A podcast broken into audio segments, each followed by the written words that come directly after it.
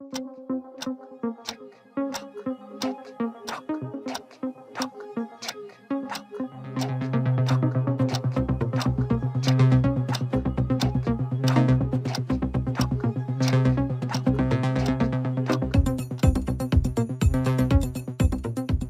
Bienvenidas y bienvenidos a Watching the Watchmen, este episodio traído a ustedes por Desmenuzando, el podcast que sale todos los miércoles, pero ahora también tiene un episodio extra los lunes sobre Yeah. Watchmen. Hoy vamos a estar hablando del tercer episodio de la serie de HBO, que Rosa es la que siempre se encarga de apuntar los títulos, que se llama She was killed by space junk. Love it. Me encantó cómo, cómo usaron, digo, siempre han, han quedado brutales, pero este de que usaron que estaba oscuro el título del, del episodio y ya tiene que prender la luz y le pasa por el frente. Sí, Me sí. encanta el font que usan para. Eh, también para eso. el, el, el primer shot que es este Watchmen como botoncito y Ajá. ella está apretando los botoncitos del teléfono. Ujú. Eh, busqué información sobre el título, aparentemente no es una lírica de nada, no es, no es nada. Y tengo como con un reach ahí de explicar más o menos. The She Was Killed by Space Ajá, de. She was killed by space junk, pero no, no sé, no estoy segura todavía. Bueno, impresiones generales. Yo creo que este es el mejor episodio so far. Yes. Pero yo creo que vamos a decir eso de cada de, de uno. todos de aquí para adelante. Sí, Sí. es que fue el más. No, no avanzó muchísimo la historia principal, que el gancho es quién mató a Judd, quién mató al Chief of Police. Pero sí hubo mucho. Hubo muchas respuestas, que ha sido el patrón de ellos hasta ahora. Muchas respuestas que teníamos de en cuestiones de world building, de cómo es que estaba funcionando esto de los vigilantes ahora tras Watchmen, el, el cómic. Y sí hubo muchas respuestas, sobre todo para cómo es que está funcionando Estados Unidos dentro de estas nuevas leyes y, y reglamentos. Y al mismo tiempo, pues nos siguieron tirando curvas sobre qué carajo es lo que está haciendo. Sí, yo sentí que, que, que structure wise, obviamente echamos un poquito para atrás para catch up con, con lo que Lori está haciendo. Y entonces como que we met up again en el funeral y de aquí para abajo, pues entonces hopefully como, como tiraron el gente ya al final con los previews, pues que las dos van a estar so A la fue- par. A la par. So que fue que echamos un poquito para atrás para llegar otra vez a- al sitio. Este, pero yo creo que sí, que, que no sé, yo creo que siempre vamos a decir que el próximo fue el mejor, pero este estaba bien bueno. Sí, no, no. Y me, me encantó la, la estructura que usaron para este, que es utilizando el, el chiste este. That, that was a good joke. De que hasta haciéndole Lori a estas cabinas que aparentemente están en- en- ubicadas en los estados o en las ciudades Sí. para llamar a Doctor Manhattan, mandarle un mensaje. Mi, primer, este, mi primera reacc- reacción fue a los Suicide Boots de Futurama. pues eso Como que, parecería. ¿is he going to disintegrate you adentro de ese, de ese booth? No, pero estaban bien bonitos todos. Yo estaba como que, "Mm, yo quiero uno. las cabinas para mandarles voicemails a Doctor Manhattan y nunca contesta, pero en este sí contestó, o creemos por lo menos que ese mensaje sí le llegó. Lo que significa que todos los otros a lo mejor le llegan y hay algún clon, recuerda que él se puede multiplicar recibiendo Sí. los mensajes. También me recordó, esto no ha salido en, en la serie de, de Handmaid's Tale, pero en el libro de Handmaid's Tale había como que una máquina que la gente llamaba para rezarle a Dios. Ajá. Y entonces la máquina imprimía las oraciones y, de- y las trituraba y reciclaba el papel para seguir imprimiendo. Era como que bien, bien triste.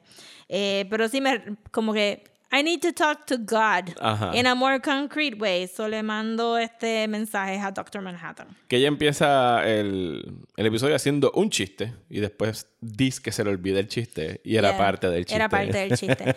Eh, me gusta, me gusta este- este, vamos a hablar de la interpretación de Lori, porque yo siento que, que en el cómic ella era más cynical y Más cínica que la versión de la serie. Siempre fue un personaje cínico, bien siempre cínico. fue un personaje cínico y estaba bien molesta, estaba bien angry, pero este shtick de te voy a sonreír, te voy a tirar la guiñadita, te voy a decir un, un chiste, voy a venir con, con un chiste mongo, como que, wow, este, es- como extremist go first, ¿verdad? Ajá. Eso es nuevo. Y maybe, maybe lo adquirió ya, ya como que, como una aceptación de life's a joke, que es lo que el papá es- diría. Sí, está inclinándose, le está saliendo los genes de, de Edward Blake.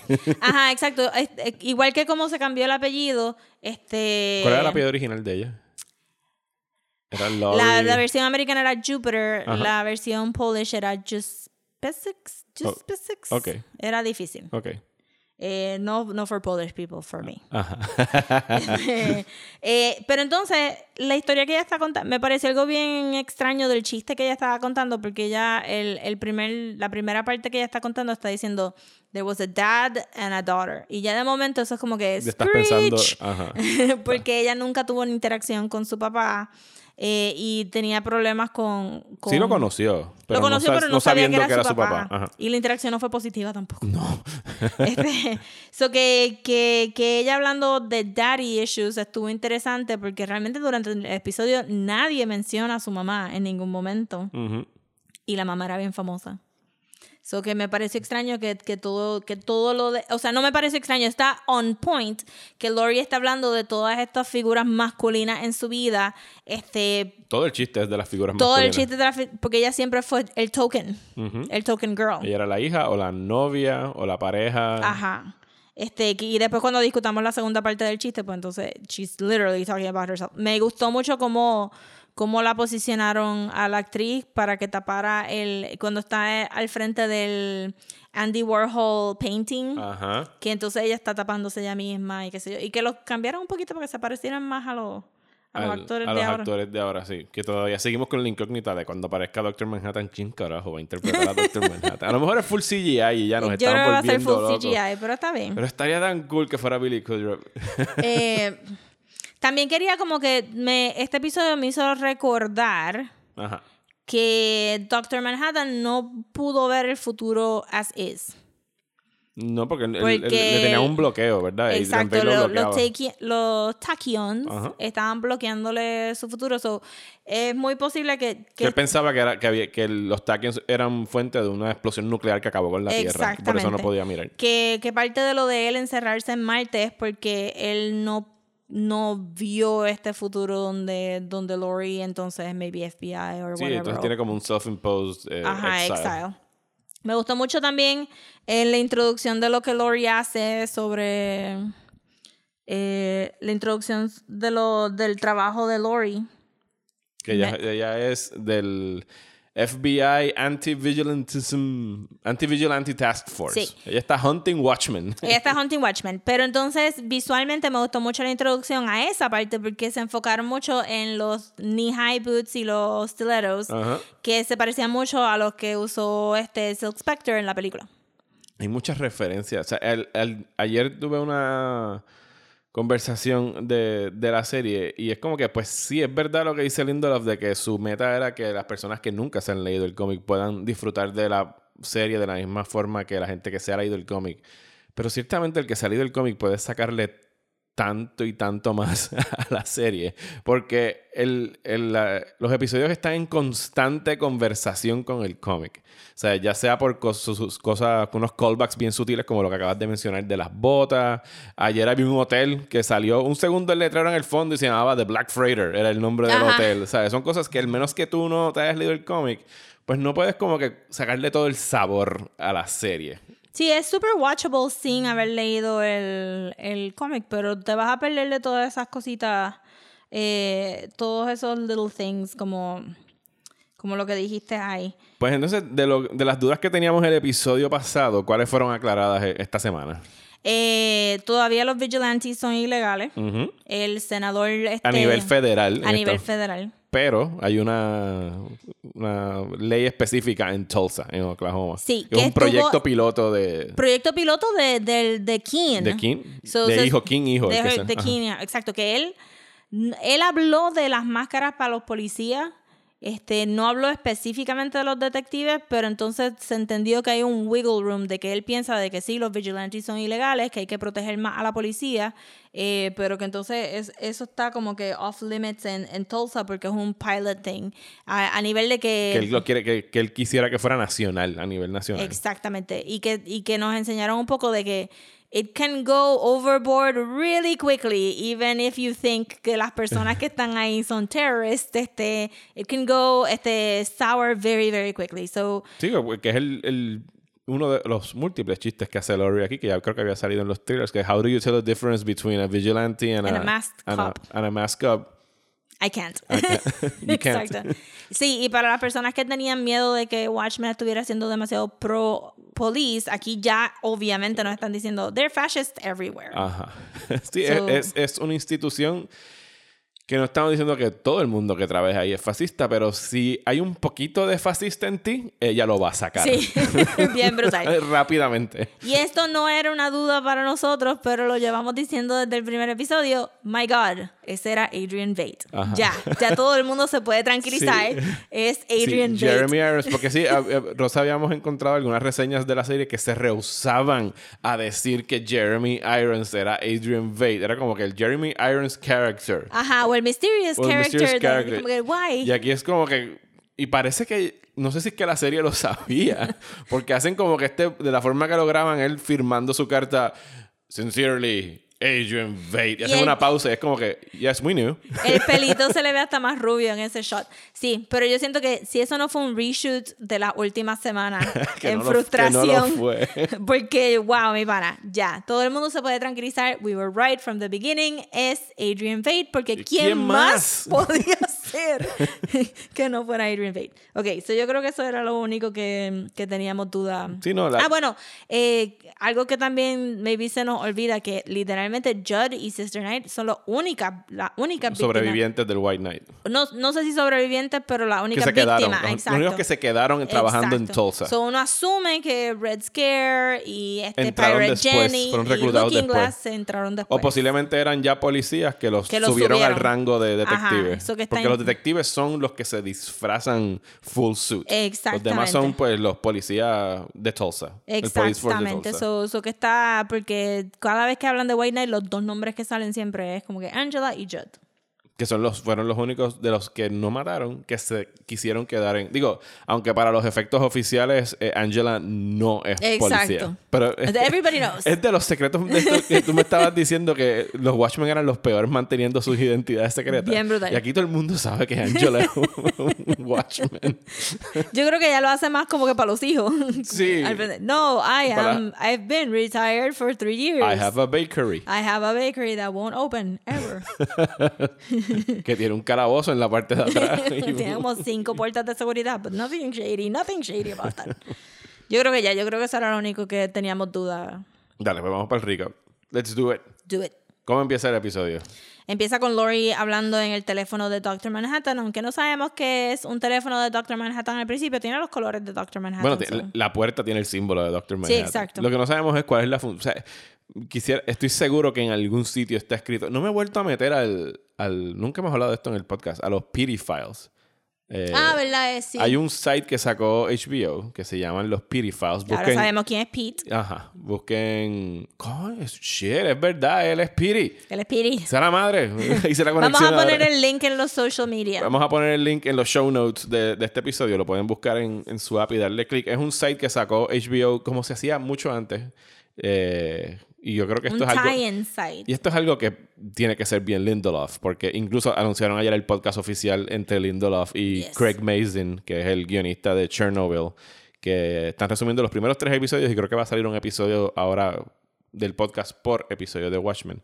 Que yo, pues sí, anteriormente las series así de, de televisión tenían tie-in websites, pero que no eran informativos, sino que eran para ayudar al world building. No he chequeado desde la primera vez si han incluido más, más datos, pero me encantaría saber la historia detrás de cómo llegamos a construir estas cabinas de Doctor Manhattan para que la gente se pudiera comunicar con él. ¿Sabes quién fue el político que diseñó la ley para Sí. poner estas cabinas de Doctor Se- se- Manhattan? y que están nacionales, porque ella dice que ha, ha ido a otros booths por Sí, porque ella deja mensajes. Cada vez que ve una, Ajá. imagino que entra y le deja un mensaje. Pero nunca Se una veían un poquito como lo- las cosas esas de World Fairs. Ajá. Sí, se ve bien retro. Ajá. Eh, pues ella le está haciendo un cuento. Ella dice que le va a hacer un chiste. Le va a hacer un buen chiste. Y el chiste empieza hablando de un brick, un bricklayer. Un bricklayer. Que es un, Y su un hija. albañil que está haciendo una, una casa, está haciendo una chimenea, una chimenea, no es una chimenea, ¿qué? barbecue. Un barbecue, pero está construyendo un barbecue y la hija pues él le enseña todo lo que sabe a su hija y la hija construye un barbecue casi perfecto hasta que se da cuenta que se le quedó un ladrillo. Yo creo que los dos lo estaban haciendo juntos. Ujú. Y, y, y que sí, que le sobra un barbecue. Le sobró un le ladrillo. sobra el ladrillo. Que me recordó mucho ese episodio de Los Simpsons que él construye un barbecue y que después lo confunden con modern art. no, no me Pero acuerdo de ese episodio. Y pues ellos que, que creo que empiezan a destruir otra vez el barbecue. El papá lo empieza a destruir de nuevo y la, la hija dice, yo tengo una idea, y coge el ladrillo y lo tira al aire. Y entonces ahí Glory dice, ah, Ah, lo I dañé, screwed. I, I- I screwed up the punchline, déjame hacerte otro chiste. Y entonces ahí empezamos con el episodio, que la vemos a ella pues eh, atrapando a, ¿cómo se llamaba? El, Mr. Shadow. Mr. Shadow. Que no he chequeado, pero I'm pretty sure que salió en la serie de The Purge. ¿Sí? sí. Pues atrapan a un vigilante y la llaman a Washington y le explican lo que está Ah, pasando. pero, pero este, este era el vigilante que habíamos visto en los trailers que mucho. pensábamos que era Night Owl. que pensábamos que era Night Owl, que yo pienso que, que cuando ya le, le preguntan cómo tú sabías que las balas no iban a penetrar su armor, es porque ella reconoció que es un diseño basado en lo de Night Owl. Que vuelvo otra vez a, la- a lo que estábamos hablando anterior, de que aparentemente eh, por que Dan está arrestado por el FBI, que su- nos enteramos ahora. que nos enteramos ahora, sus sketches y su conocimiento está, este, ¿cuál fue la palabra que tú dijiste? Incautado. Eh, le, le- le incautaron el, todo su, su armada. Su, Y ah, que- el- que ahora ¿Cómo se está llama? como- Archie. el- la Archie, nave. los goggles, maybe la armadura y que entonces ahora eso está como que Sí, se, se proliferó por ahí, libre. es parte Ajá. del equipo que usa la- la- las- los policías y el ejército y cosas por el estilo. Ella arrestan a este tipo eh, y, y su identidad, todo el mundo sabe que ella es Lori, la que fue Silk Spectre en su Sí. momento. O sea, ella es, ella es popular y es famosa. Pero eso era, eso era porque siempre fue así. Pero sí, porque ella nunca ni siquiera tuvo un vendaje en la cara. Era no, la- su cara era su y, cara. y después este eh, la, la mamá, el punto era también que en la novela gráfica te dice la mamá la mercadea mucho y después sale el libro de Under the Hood y pues todo el mundo, realmente todo el mundo sabe quién. Me dio mucha risa que Mr. Shadow, cuando habla, se tira un Batman voice. Sí, sí, era como que el full package. He worked on it. Ajá, ajá, hasta el, hasta el hero- superhero landing, como diría Deadpool.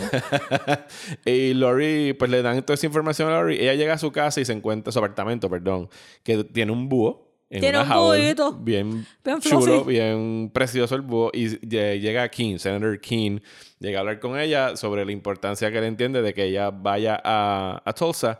Porque él no cree que el 7th Cavalry fue el que mató a Judd. Él piensa que hay algo Exactamente. encerrado y que su plan piloto de esta de bregar con la uniformada y permitir que se cubran sus caras no puede. él- yo pienso que él sospecha que hay alguien interno en la uniformada que fue el que mató a Judd. Bueno, él dice como que, ella dice, tú sospechas un vigilante y él dice que sí.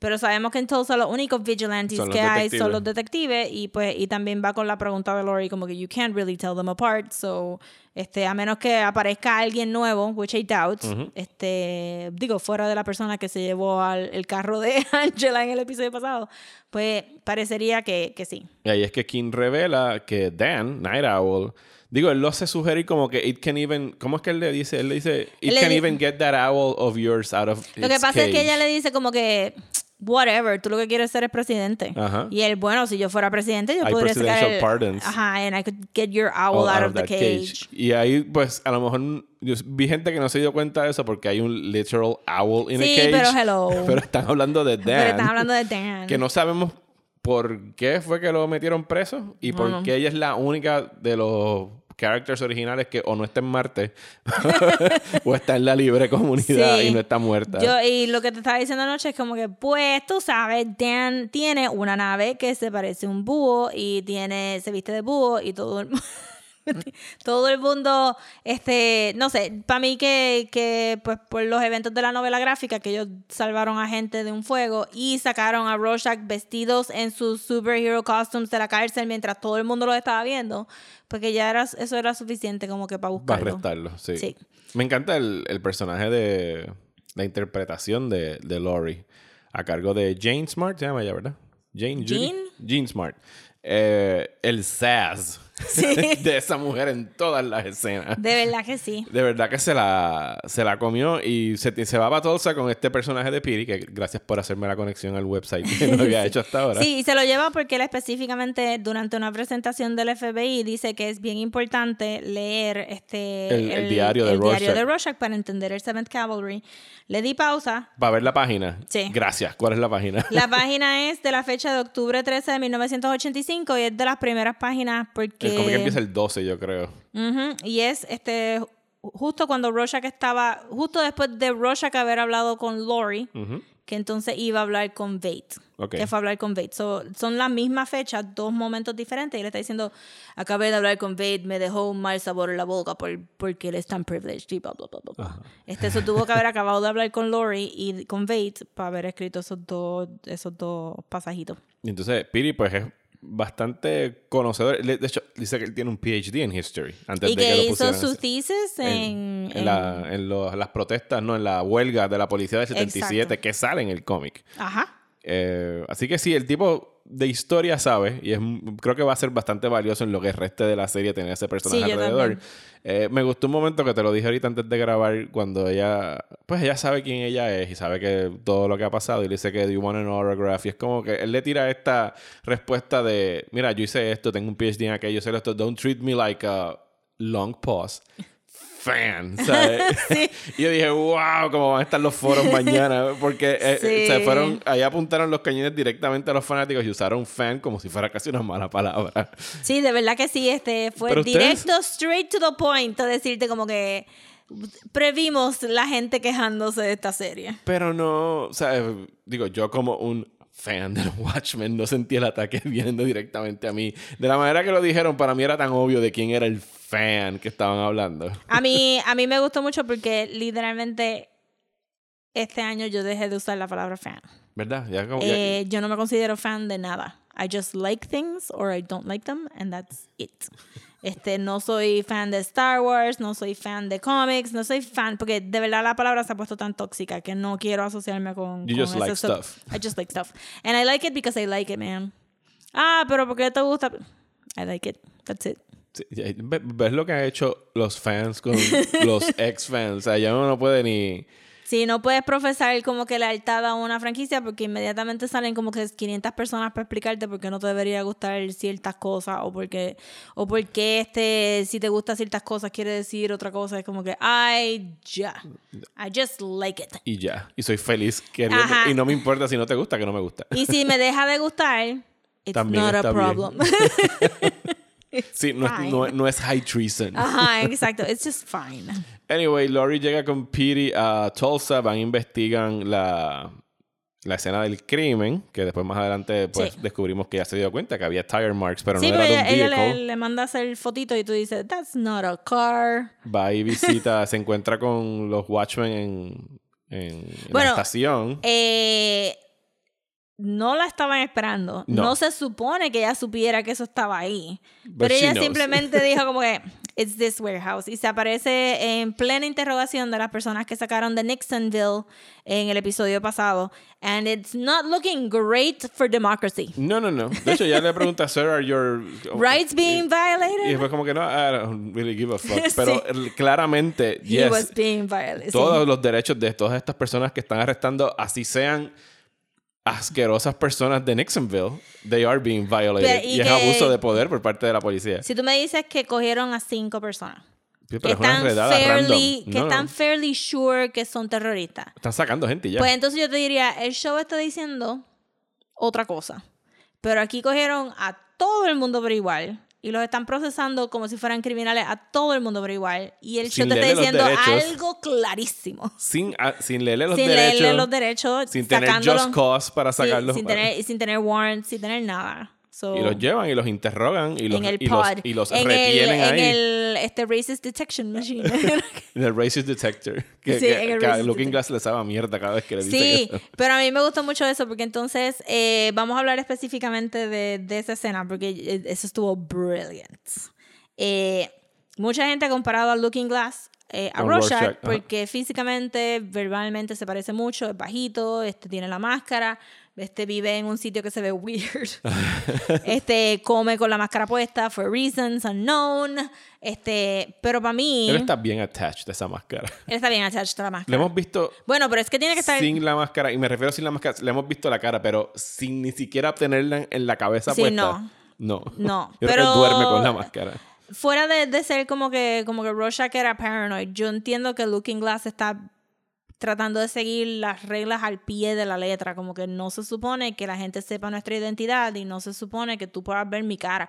Este, for, for security reasons, como vamos a ver también en los previews, ya nos enseñaron que él vive en un bunker, so claramente él está pensando, I don't want to die. este, pero me pareció a mí que el, que el flow de él no es como Rorschach, porque Rorschach era unstable.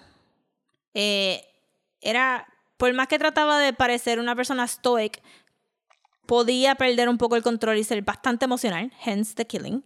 Eh, pero que Looking Glass es todo sobre tratar de calmarse mucho y todavía pienso que no como que cuando se suelte vamos a ver algo impresionante porque a mitad de camino él estaba freaking out que ya tenía el control de la situación y él literalmente le dice can I have the control back please si están hablando del control pero no están hablando del control. Y ella sonríe y dice está bien, nene chiquito, yo te voy a dar la ilusión de que tú tienes el control. Eh, porque se, Lori se dio cuenta tan rápido cómo lo podía sacar fuera de base de él y es no siguiendo reglas, no identificando las cosas como son. No es que no es que racist detector, no es que no tenga un sentido de humor, este, pero le molesta que no le diga el nombre que es, porque esa es como que su anal retention thing, como que, y ese es el control que él ejerce las cosas. Yo no me voy a poner emocional sobre lo, lo, lo que le pasó a Judd, porque yo te puedo decir científicamente y médicamente qué fue lo que le pasó. y, le molesta que le cuestione. Y él dice, mira, tú te leíste ya el reporte, no sé para qué me estás haciendo está, estas exacto, él estaba como que, you're making me waste time. Y se encojona cuando le dice, y cuando dice, Dios mío, Sister Night, dice, that would be Angela Barr, y es como que... Se molesta porque no se supone que, ella sepa y no se supone que él lo chotea tampoco. So que él claramente, este, maybe tiene más en común con Panda. No hemos vuelto a ver a Panda. No hemos vuelto a ver a Panda. ¿Por qué Panda no ha vuelto a salir? Probablemente tiene un PD file. este, pero sí, me pareció que, que, que todavía a mí, en personalidad, no se me parece a Rorschach a pesar de que todos los visual cues están ahí. Se me parece un poquito más a Doctor Manhattan. Eh, vamos entonces a la escena del funeral de Judd, donde todo el mundo tiene que entregar sus armas. No pueden haber armas en el funeral. Ella le canta una canción que me imagino que es de Oklahoma. ¿Tú me corregirás? Porque ha habido tantas referencias pues no la busqué porque era como que Cowboys. Got it. No iba a seguir buscando más información. Están haciendo el memorial service. Descubrimos que el 7th Cavalry Maybe, porque con el 7th Cavalry tú nunca sabes porque todos tienen máscaras, así que no necesariamente tienes que ser Pero el 7th Cavalry. Saben, sí, lo que pasa es que si quieres tener teorías de conspiración, como la serie se presta a, tenerlas, viene y, se, se, tiene una bomba eh, amarrada al pecho que según él está conectada a su corazón. Sí. Y se lleva de rehén, no, se ofrece de rehén King. Se lleva de Se lo lleva, él lo, él lo pide. Y King bien rápido dice, sí, yo me voy contigo. Que fair enough, puede ser shady, pero también había nenes chiquitos y era como que. Eh. Y Lori le sopla un tiro en la cabeza. Y resulta que sí, en efecto, estaba conectada la bomba a Eso su fue pecho. lo mejor ever. You know, sometimes they lie and they don't.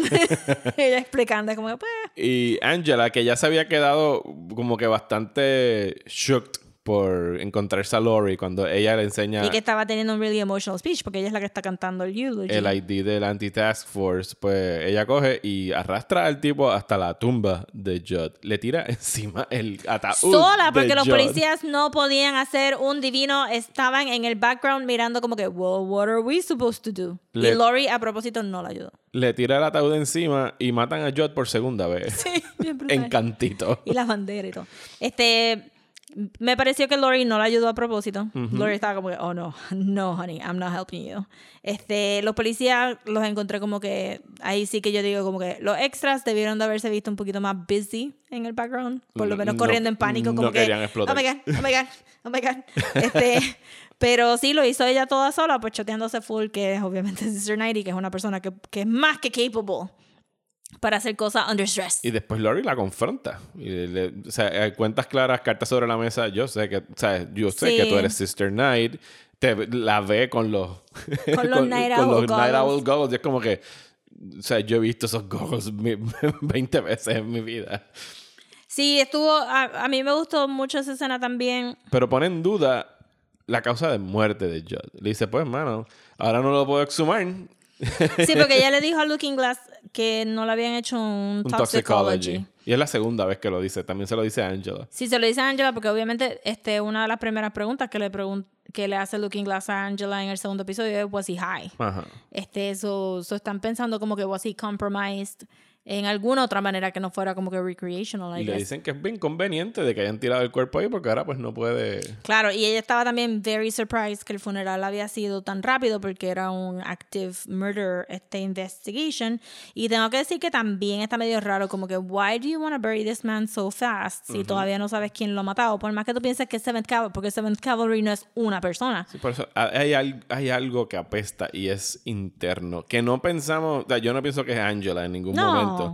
Pero... Eso es el problema con Angela, que ella de verdad está pensando que no es interno.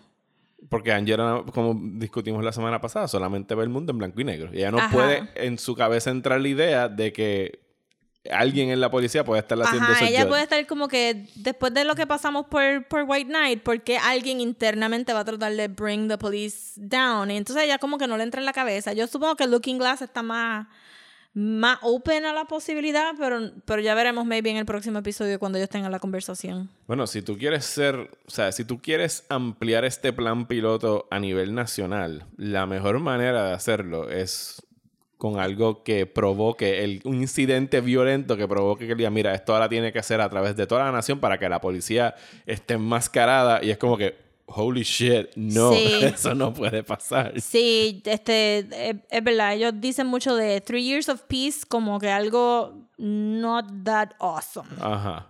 Eh, sí, awesome, pero not that awesome. Como Sí. que Three Years of Peace no te vende esto a otras ciudades. El Three Year of Peace te lo pueden vender de cualquier régimen totalitario en el que dicen, miren, miren la paz que tenemos. Sí, yo, yo también me gustó mucho esa conversación de Angela y Lori, porque entonces Lori menciona a su papá, este, porque por eso fue que buscó en el closet.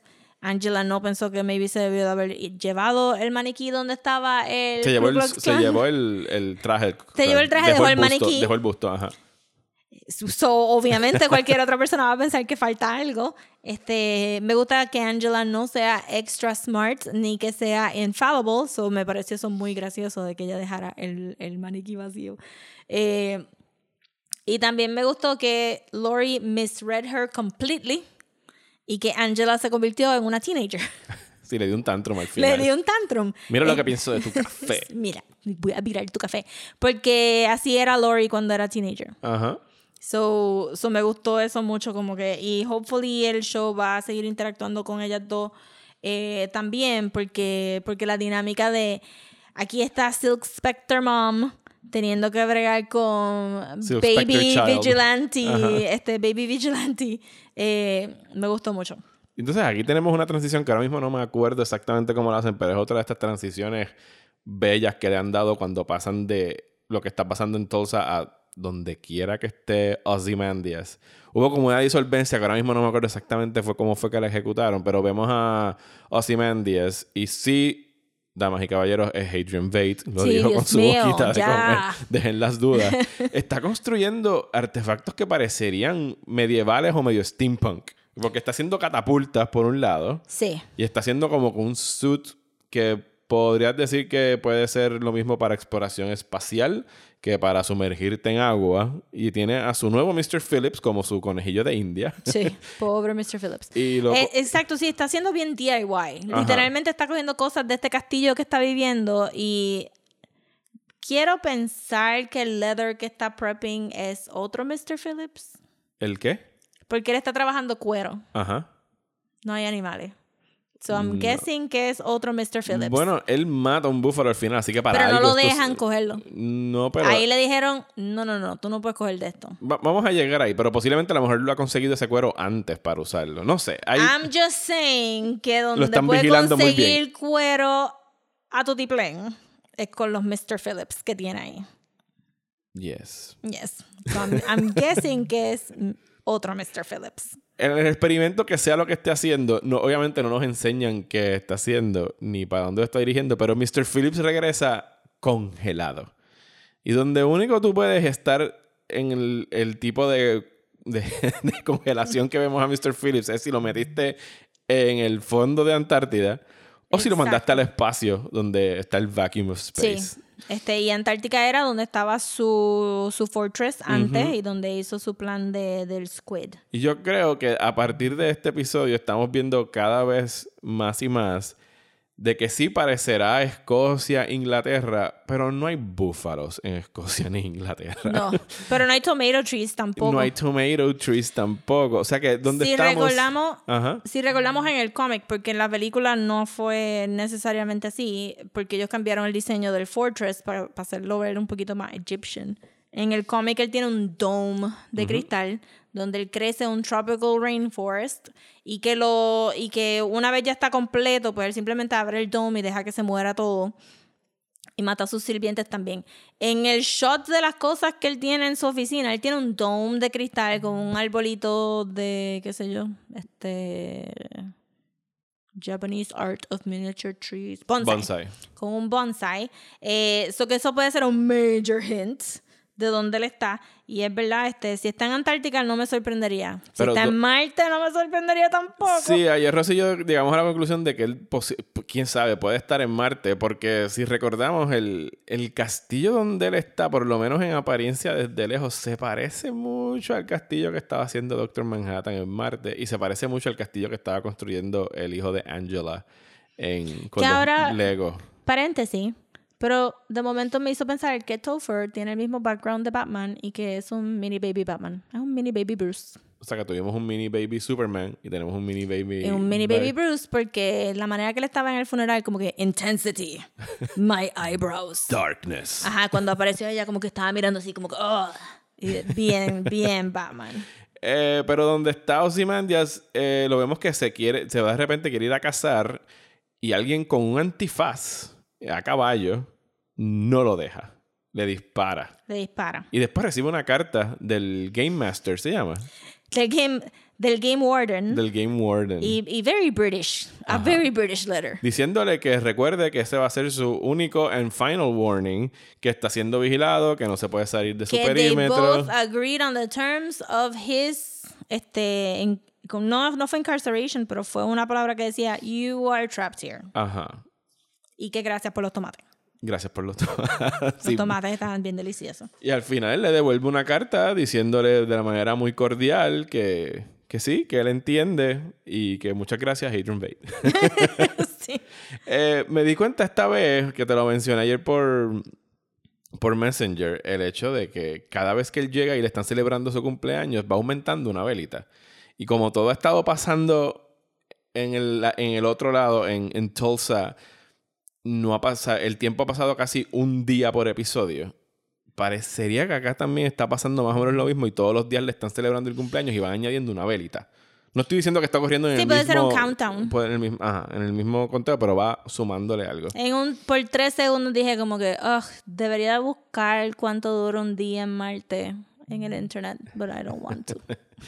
Pero sí está atrapado en algún sitio Adrian, Adrian Veidt. Eso no lo podemos negar y es bastante obvio. Y al final lo vemos poniéndose su disfraz de Ozymandias. ¿Qué- ¿Tú te acuerdas qué es lo que él le dice a la cámara cuando está preparándose para... Para lo que sea que esté preparándose mientras se está poniendo el disfraz, que se pone hasta el antifaz.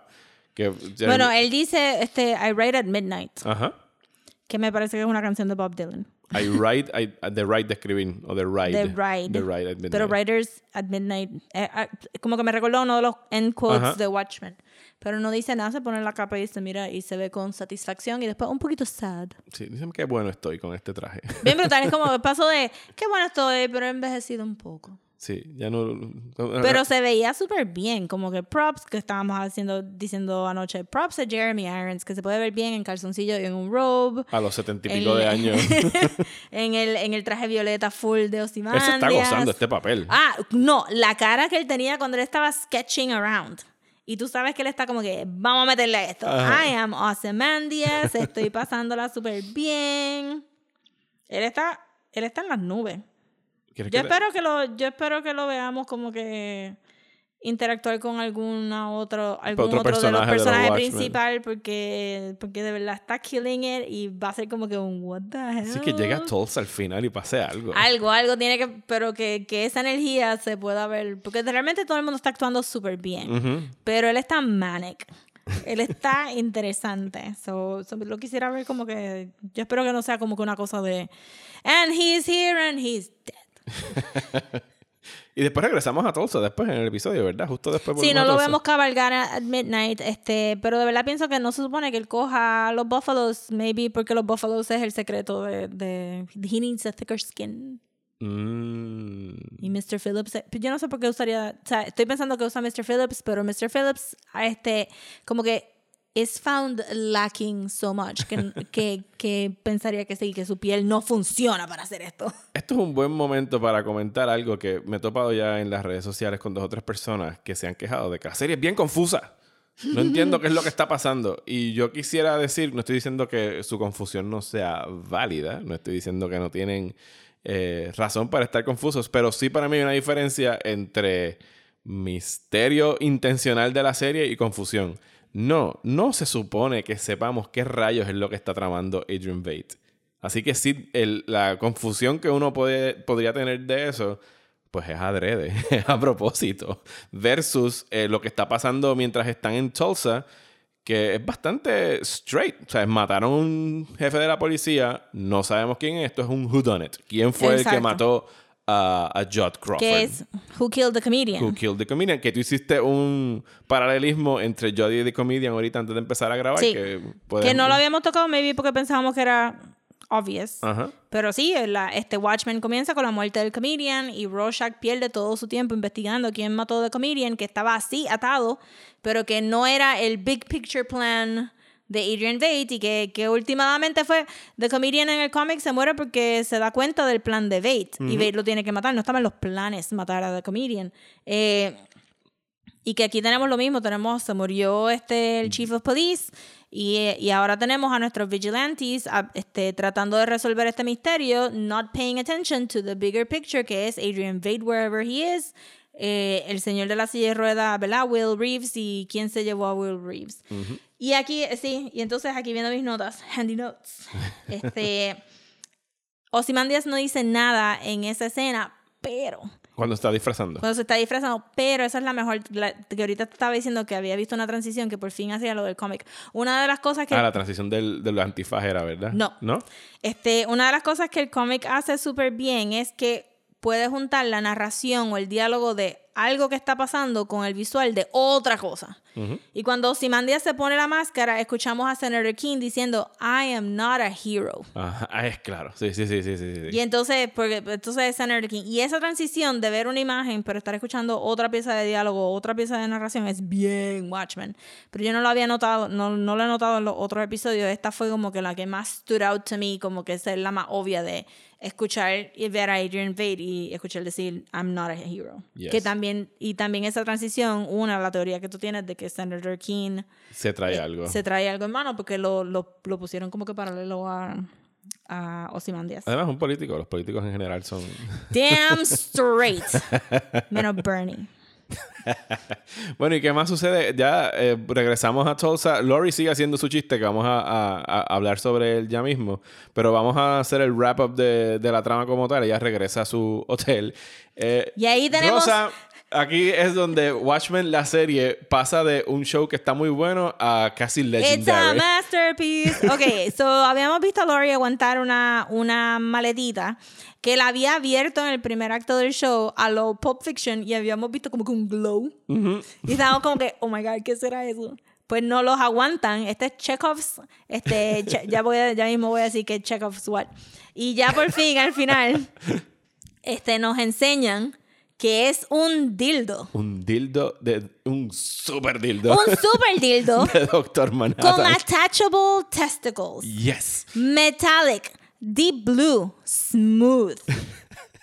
O sea, esto es como que un achievement of engineering. Es la corbeta de los dildos. Es inmenso. Pero entonces, en la. Es life size, Manhattan size. Es, es- es life, no, pero es large size, Manhattan size, ¿verdad? Es de. Y está, ella está como que media pompía. Para usarlo. Sure. Es como que, ok, ya yo llegué a mi cuarto. um, esto es lo que Pero yo, tú esta es lo que estaba dentro de la maleta. La revista de. La revista que parecía que era, decía Esquire. Ajá. que no es una revista de pornografía, es una revista de revista de- fashion. ajá. Pero el título implicaba pornografía. Sí, y, y salía Doctor Manhattan con ella, con. Bueno, con- alguien. Que parecería ser el Silk Spectre. Porque era como que illustrated. Ajá. En el cómic, la primera vez que vemos a Silk Spectre Mom, ella le está dando un Tijuana Bible a Lori. Y los Tijuana Bibles eran estos bootleg porn comics que se vendían. En no sé por qué le dicen Tijuana, I'm sure que los vendían por todos lados. Ajá. Eh, que entonces eran pues como que reproducciones de estos personajes de pop culture teniendo sexo y había uno de Silk Spectre en específico. racy comics. Bueno, eran, eran graphic. eran graphic. Y entonces, pues, como que esa, ese, no sé si fue algo que ella sancionó o si es que alguien hizo como que este, este spread de ella tirándose a, a esto. No sé por qué lo vas a vender a menos que esto sea un deluxe limited edition. Miss, este Dr. Manhattan Blue Dildo with Tijuana Bible included set. Pero she got it. y, está mientras, pompía. y mientras hay personas que acaban su día con Netflix and chill, Lori lo acaba con Dildo and... Pero I mean, it begs the question de cuántos features tiene esta cosa. Sí, porque que- si es Manhattan Technology, olvídate. Olvídate, ¿verdad? Porque, eh, pero para mí, de verdad, la comedia viene de que ella tiene que sacar los testicles y attach them. I just found that hilarious. Como que no cabe en la maleta. La maleta podría ser más grande para acomodar todo Sí, armado. ar- armado no cabe en la maleta. Pero el mero hecho de que lo tiene que armar just made me laugh so much. Este, pero obviamente decide que no. Sí, esta noche no es yo con mi dildo de Doctor Manhattan. Hoy necesito man flesh. Man y flesh. aprovecha lo más cercano que tiene, que A es un fan. que pues tiene sus propios kinks, como vemos, porque se pone su antifaz. Bueno, I'm sure que eso fue su idea. Pero tengo que hablar sobre, sobre la idea de Lori. Pero tengo que hablar de Santifaz because that was a little bit creepy. Porque se parece más al Domino Mask de Comedian. Ujú. Que era como que, ¡ay! Esto es daddy issues. Se está poniendo medio Edipo esto aquí. Sí, fue como que, mm, They went there. Uf, my goodness, I don't know. Y Lori acaba haciendo su chiste en la cabina, que pues lo vamos a, a resumir aquí. Están hablando sobre tres héroes que fueron a hablar frente a Dios, sobre por qué deberían entrar al cielo o al infierno. Empieza hablando sobre... Eh, empieza con Night Owl. con Ozymandias, no, he was the smartest man No, alive. Ozymandias es el ah, no, segundo. sí. Night Owl le dice, y no sé, él tiene que poner sus razones para entrar No, al cielo. Ozyman- Ozymandia, sí, exacto. Mira, estos tres, los cuatro héroes se, este, cuatro héroes se mueren, entonces llegan a los Pearly Gates y este, eh, Dios les pregunta, ¿cuánta gente mataste? este Owlman le pregunta, que, "Ah, ¿cuánta gente mataste? A ninguno, Dios mío, Yo fui ¿por qué? bueno, y qué sé yo. Como que, ok, well, you're too soft, so Así que, tienes que, to ir hell. a... Y. Ozymandias le pregunta al smartest man alive, ¿qué fue lo que- ¿cuánta sí, gente mataste? Pants. Bueno, maté a 3 millones, pero fue para salvar a tantos Sí, millones. como que no, este dice, I threw a squid y este... I threw a giant squid. Para salvar, para que ellos odiaran al squid y no se odiaran a each other, que es como que la manera más fácil de resumir este el plan Ajá. de Adrian. ¿Y how many you killed? 3 million. 3 million, give or take. Diablo, para el infierno. Y Doctor Manhattan este, aparece este God, otro God, ella dice. Y entonces, como que, ¿cuánta gente tú mataste? I don't give a crap about humanity. Fuck humans. Ajá, exacto. No, no estoy pendiente de esas cosas. Y pues, you're going to hell. Y que de momento se da cuenta Le cayó una niña. que, o una mujer, ¿eh? Una es una mujer. mujer. Y, Sí, es una mujer. Y dice, este, pero yo te di habilidades. Y ella dice, la mujer dice, no, not really. Este, y Dios le dice, well, I'm, ooh, I'm sorry, this usually never happens, but I don't remember who you are. Y entonces ella dice, I'm the girl who threw the brick. Y too late. Exacto. Ahí y- el ladrillo cae y, le rompe la cabeza a Dios. Mata a Dios. Mi única conexión al título literalmente es, si tú piensas que Dios es una mujer, pero ella lo identificó como un hombre anyway. Ajá. Si tú piensas que Dios es una mujer, pues en la historia Dios was killed by space junk porque el, el brick está flotando tanto tiempo. Eso no sé. Toda- tengo que todavía pensar este, un poco sobre la conexión de, de ese título porque it's gotta mean something. Ajá. La cosa es que lo que apunta es a, a Lori ser el actual hero de la historia y que maybe nos salva. Este, porque es la más underestimated. Y es verdad, este Alan Moore no es el mejor. Este, escribiendo feminist stuff, él puede bregar con mujeres blancas que quieren ser más adventurous con su sexuality. He's there. No, yo sé que Alan Moore nunca, nunca va a ver esta serie de HBO. Sí. Pero yo creo que él estaría. Se tiene que haber reído con el Blue Dildo de Doctor Manhattan. Sí, definitivo. Maybe la hija se lo dijo. Como que, dad. Dad, you won't believe. Pero ciertamente, eh, y especialmente porque Lindelof viene de Lost y de Leftovers, que tuvieron personajes femeninos bien complicados y bien fuertes, no tan solo, no tan solo este arquetipos Toll, como que Kate era bien complicada, este, esta muchacha en Leftovers era bien complicada también. Que el hecho de que esta serie de Watchmen se encamina a que vamos a tener a Sister Knight, que vamos a tener a Lori Blake y vamos a tener a la científica asiática que se me olvida el nombre si, lo- si no lo han dicho, creo que es True. Eh, sí, se llama Que True. True y que el True Technology es el technology que usan para llamar a Marte. Este, que estamos posicionando tres mujeres Que para hacer el final ajá. Este, porque no parecería que los otros personajes masculinos van a ser The Saviors. Sí, esenciales. ajá. Eh, que esto está bien exciting porque Watchmen, este, falls, la, el cómic de Watchmen falls a little bit short en sus female characters. Y entonces ella sale de la cabina y del cielo le cae el ladrillo. Ya, bien brutal. que es el carro en el que se fue Will Reeves. Sí, Y Marte resplandece a lo lejos. sí. I mean, And she starts laughing. sí, she starts laughing porque hello, it's the best joke.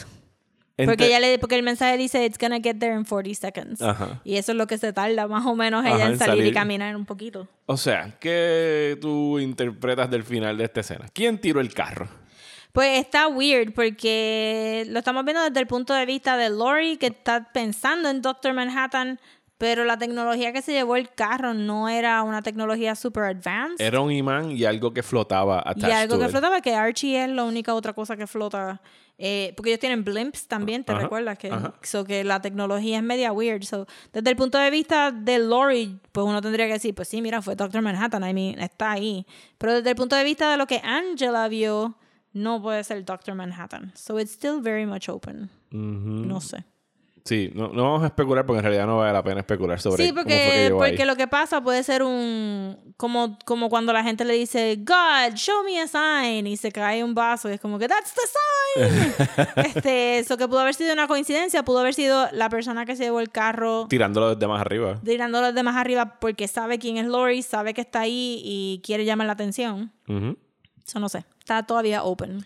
Bueno, la semana que viene eh, vamos a conocer a la mujer esta asiática que, Yes, a True. que se llama True. Vamos a saber más sobre algo que ya sembraron en este episodio, que es cuando están llegando a Tulsa, que le dicen, if you look outside now, you can watch a bird's eye view of the Millennium Clock, es que le dijeron que se llamaba. Sí, o The Millennium Tower. Millennium Tower, que es esta cosa, esta estructura que hemos visto en el fondo de los episodios hasta ahora, que no sabemos qué función tiene en específico, ni qué es lo que representa, ni qué es lo que está simbolizando. Sí. Y la última, cuando Watchmen se termina, es el 89. Ajá. En el, Los la historia. 85. 85. Por ahí yo creo, sí. No, el cómic no, el- la historia de Watchmen. Ah, la historia, sí, sí, sí. Sí, que todavía no estaban cerca del Millennium. La única vez que vemos la palabra Millennium en el cómic es porque el perfume de Adrian Veidt que saca después del ataque del Squid se llama Millennium. Ajá. Así que, pues sí, yo estoy muy encantado con esta serie hasta ahora. Sí, está brutal. Es como que, wow, solamente nos quedan este seis episodios. Eh, seis episodios, yes. Seis episodios, está Pues son, son seis episodios, son seis horas de televisión. Son seis horas de televisión. I know, I know. Porque esto está. Todavía estamos en el primer acto, yo siento.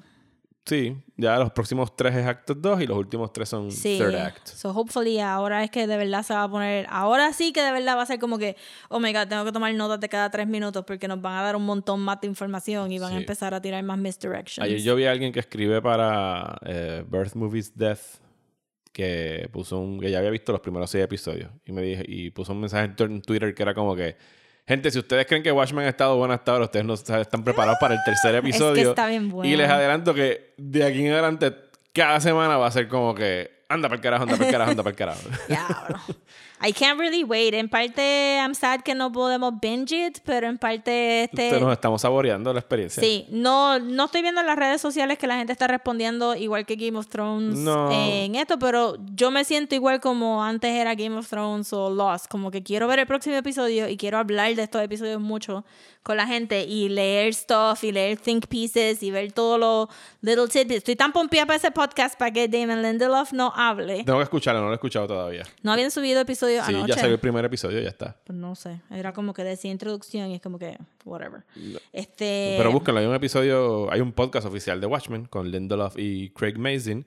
Y para continuar hablando de Watchmen, vamos a seguir aquí en Watching the Watchmen. Todos los episodios va a estar saliendo los lunes aquí con Rosa y yo eh, haciendo un recap y analizando qué es lo que estaba pasando y disfrutándonos la experiencia de ver esta nueva serie de Damon Lindelof. Así que muchísimas gracias a ustedes por estar aquí escuchándonos. Esperemos que lo estén disfrutando y pendientes al podcast oficial que sale el esta semana arrancamos con el primer episodio del tema de noviembre, que son los TV pilots. Vamos a estar hablando de Breaking Bad, Mad Men y The Sopranos. Además del bullshiteo y las reseñas y todas las cosas que pueden esperar del episodio regular de Desmenuzando. Muchas gracias, Rosa, por estar aquí conmigo hoy. Yeah, yeah. Así que hasta el próximo episodio de Desmenuzando.